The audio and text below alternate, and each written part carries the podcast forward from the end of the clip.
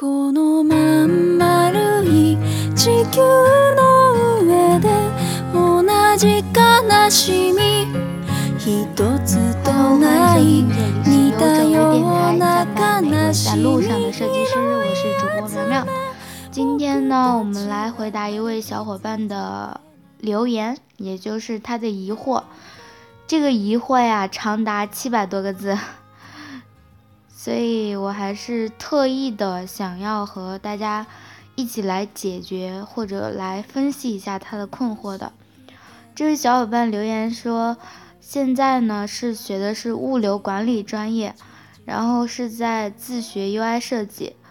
他是从一六年的时候开始自学的，然后最开始呢是阅读美术或者艺术类的书籍，然后练习手绘，然后学习 PS 软件，然后又补了嗯、平面的三大构成，然后接触 UI 学习、临摹等等等等。目前呢是在 UI 学习阶段，感觉至少还需要两到三个月才能把余下的内容都学完。但是听学长学姐说呢，互联网的话一般是在三月底四月份就开始有动静，因为他现在是大三，然后他在纠结是要先开始准备作品集，找实习呢，还是要慢慢的去把 UI 这个基础打牢。然后他有几个困惑，也就是他希望在以下五个点得到帮助吧。第一个呢，就是要想在暑期实习的时候，就是找到较为锻炼人的实习，需要具备哪一些实习生的技能。第二呢，就是 UI 设计岗位的话，它暑期实习网申会不会集中在某一个时间段进行？第三就是一个实习生的作品集应该有哪，应该涉及到哪一方面的内容，还有作品集的数量有没有什么建议？第四的话就是像他这样非科班出身的，应该选择什么样的公司去实习？第五的话就是实习的过程中要注意哪些方面才能学到更多？其实。这一期节目的话，并不是单单的为这位小伙伴做的，而是对于即将毕业或者说初入职场的新人的话，你们在这一期的电台里面也应该能找到适合你们的部分。其实看到这段留言的时候，我第一个感觉呢就是很慌乱，就是自己有想法，然后听取了其他人的建议。自己原有的计划被打乱之后呢，一下子就开始慌乱起来了。其实无论实习还是找工作吧，都是靠实力说话的。然后只是实习，他没有正式找工作要求那么严格。机会的多少的话，其实对你自己的还是和你自身的实力来说的。就打个比方，即使一天有二十多家的招聘实习生的，但是你自身的能力不够的话，你也是只能看着机会白白的溜走。再者的话，一般大家都会考虑到说，希望能够减轻家里的负担呀。但是对于非科班出身的同学，可能还有一个疑问，就是如果我放弃了本专业之后，我选择了设计这条路，但是由于设计这条路没办法更好的走下去，没办法给家人更好的生活，这个也是非科班出身的设计师一个很大的顾虑。其实，对于现在即将毕业或者说初入职场的新人而言，我很理解大家想早些减轻父母压力的这些心情啊，但是就是犹豫不决，说想选择这条路，但是又不敢选择。就是因为怕没办法给家人更好的生活，其实这一点的话，并不是你这个阶段应该考虑的。在这个阶段，你应该着重考虑的是如何让自己在社会上立足。初入职场而言的话，会发现现实和我们之前的认知一点都不一样。我们还没有配好剑，就已经深陷江湖的纷争了。就拿我自己来说的话，我的计划就是前三年拥有自己的一技之长，学会做人的道理，然后去学会接人待物，还有去处理人情世故，然后把自己锻炼成一个成熟的职场人。这个之间，我有我也有考虑到家人的生活啊，但是家人与自己之间呢，只有自己过得好，才有能力去帮助家人更好的生活。这个顺序在我的逻辑思维里是不能改变的。无论是实习，还是找工作，还是以后的生活，这个掌控者呢都是你自己。你不是前辈预言的验证，也不是家人生活的担当，你是一个独立的个体。你应该找到属于你的生活节奏。OK，我们接下来呢？具体的来回答这个留言里面提出的问题。第一个问题呢，就是要想在暑期实习的时候找到较为锻炼人的好实习，需要具备什么样的实习生能力？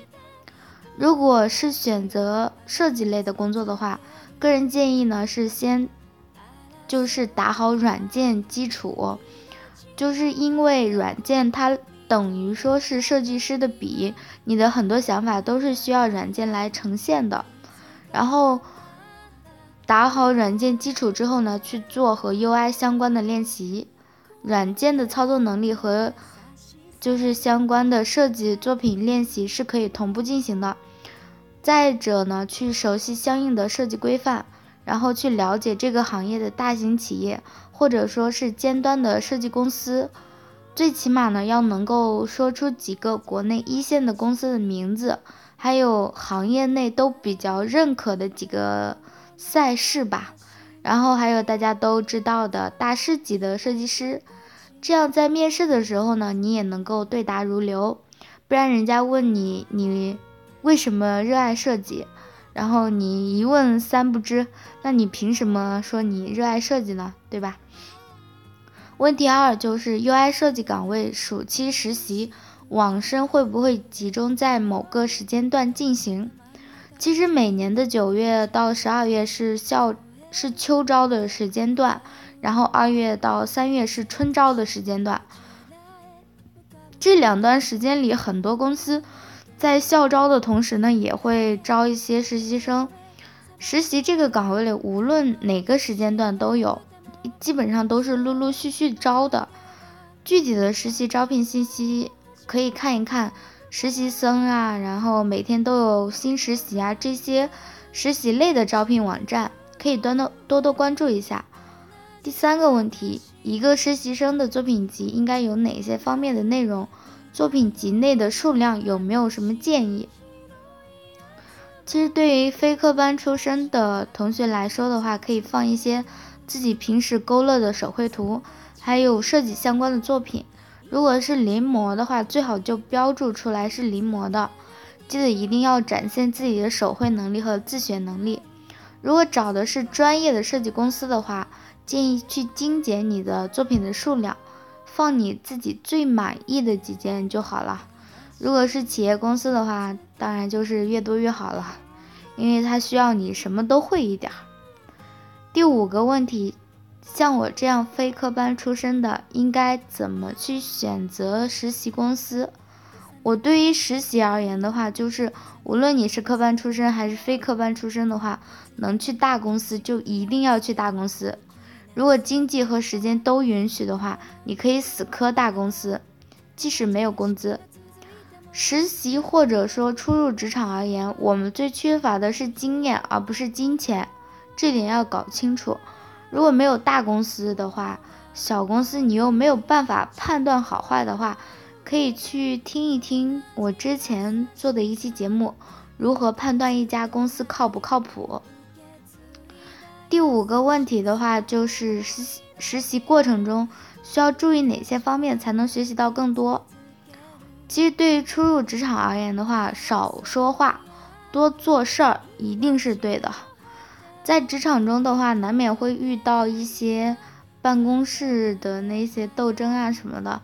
但是对于这样的情况的话，你不要急于去说话，思量再三之后呢，你再再去做一些决定，或者呢，只是微笑听着他们说。这是我常用的一种方法，就是大多时候都不说话的，只是听听。如果他们问我的话，我就会说我是新来的，我我就听你们说就好了。毕竟我是后最后面来的嘛，还是听前辈说就 OK 了。至少呢，这个在那些老人的眼中看来的话，你并不是一个多事的孩子。这个呢，其实并不是一件坏事儿。然后呢，你也可以观察周围同事做事的方式，还有接人待物，同时提升自己的设计能力。而且呢，还可以学会如何去处理人情世故。其实职场上呢，没有那么多情非得已，领导的认可，还有薪水的增加，都是你表现出和你的工资相匹配的资本之后，然后呢，你的薪水，或者说。你的领导的认可，这些呢都会随之而来。反之呢，这个成立根本就不会成立的。还有就是工作呢，没有对错之分，只有合适与否之分。你适合什么样的工作，其实都是需要试出来的。这个过程呢，需要耐心，更需要勇气。很多时候，我们都是按照自己的自身的定位去寻找工作机会的。所以有的时候呢，可能。目前这个职位并不适合自己。对于说我非常非常热爱某一个职业的话，这个等到你真正的去了解、进入这个行业之后，你再来说热爱也不晚。关于未来的话，我们谁都没有办法确定，任何人给你的意见仅仅只是意见，当然也包括那些所谓的前辈大神在内。感同身受，它本来就是一个伪命题。我们始终呢都是你生活的旁观者，同理，别人也永远都是我们生活的旁观者。当然啦，我不是什么前辈，更不是什么大神，我和你们一样，都是这个滚滚红尘中的一个大俗人，和你们一样，每天为了生活奔波，然后都是挣扎在这个生存的洪流中的小小的浪花一枚。其实，如果你已经决定进入这个行业的话，或者说你已经决定迈入这个社会，那么欢迎你来到现实世界。它糟糕的要命，但是你会爱上它的。这是《老友记》里面我最喜欢的一句话，这里呢也送给大家：欢迎来到现实世界，他糟糕的要命，但你会爱上他的。好了，今天的节目呢就到这里啦。有手微电台始终相伴每一位在路上的设计师，我们下一期见啦，拜拜。